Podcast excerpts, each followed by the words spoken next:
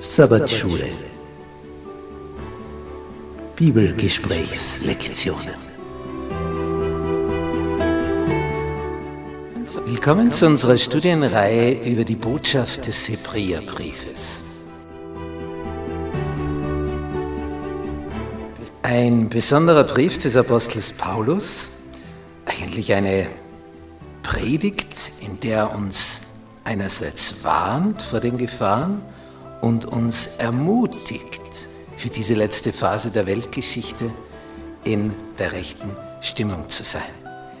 Paulus erhöht Jesus. Er zeigt uns, wer dieser Heiland ist, damit wir durch ihn, mit ihm ans Ziel gelangen. Das erreichen, was Gott für uns vorgesehen hat. Dienstag, heute, wenn ihr seine Stimme hört. Die haben also damals an der Grenze zum verheißenen Land versagt aufgrund des Misstrauens gegenüber Gottes Verheißung.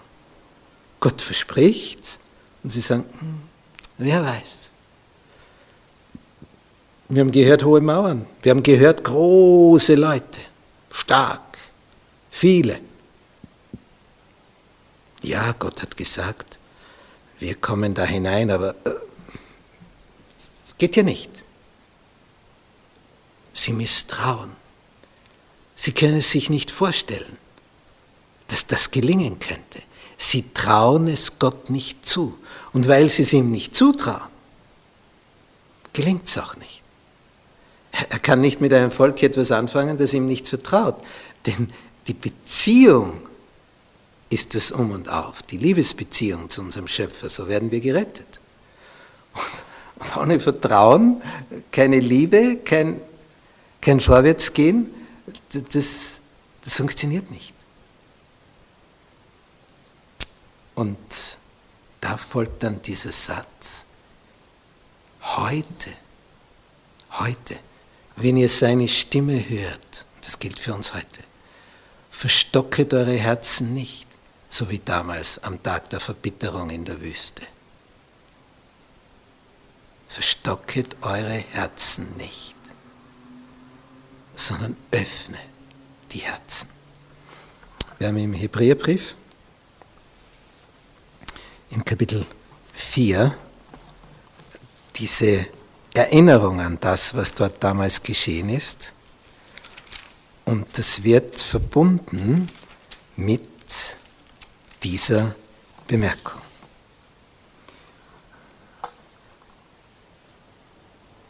Ich lese in Kapitel 4 und ab Vers 3.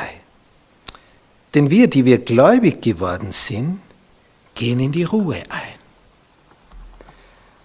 Also da, da kommt es zu, zu einem Frieden.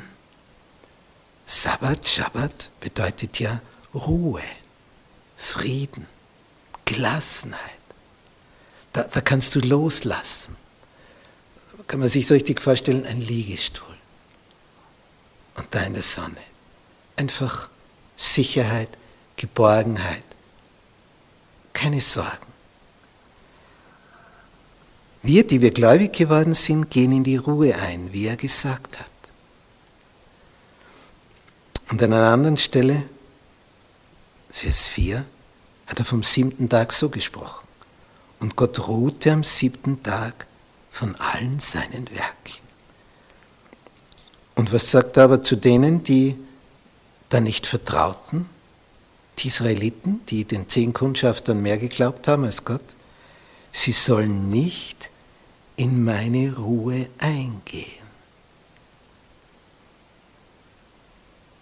Sie sollen nicht in meine Ruhe eingehen.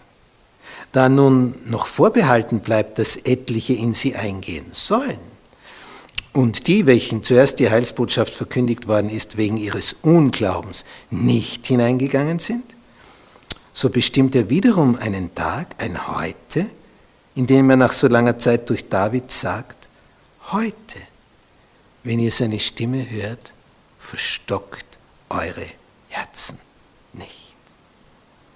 Also bleibt dem Volk Gottes noch eine Sabbatruhe vorbehalten. Denn wer in seine Ruhe eingegangen ist, der ruht auch selbst von seinen Werken, gleich wie Gott von den Seinen. Du musst, wenn du Vergebung empfangen hast, weil du etwas bekannt hast, nicht mit guten Werken aufwarten, um Gott zu imponieren und zu sagen, schau, das habe ich gemacht, könntest du mir jetzt vergeben? Du kommst mit einem reuigen Herzen, mit einer Einsicht, sagst, ich habe geirrt, ich habe falsch gehandelt, ich war daneben, das tut mir leid. Was habe ich da gemacht? Da war ich völlig blind. Was ist jetzt? Oh Herr, bitte vergib mir. So wirst du von der Last deiner Vergangenheit erleichtert. Du brauchst nicht Werke präsentieren. Du gehst in seine Ruhe ein, wenn du bekennst und bereust und ihn um Vergebung bittest.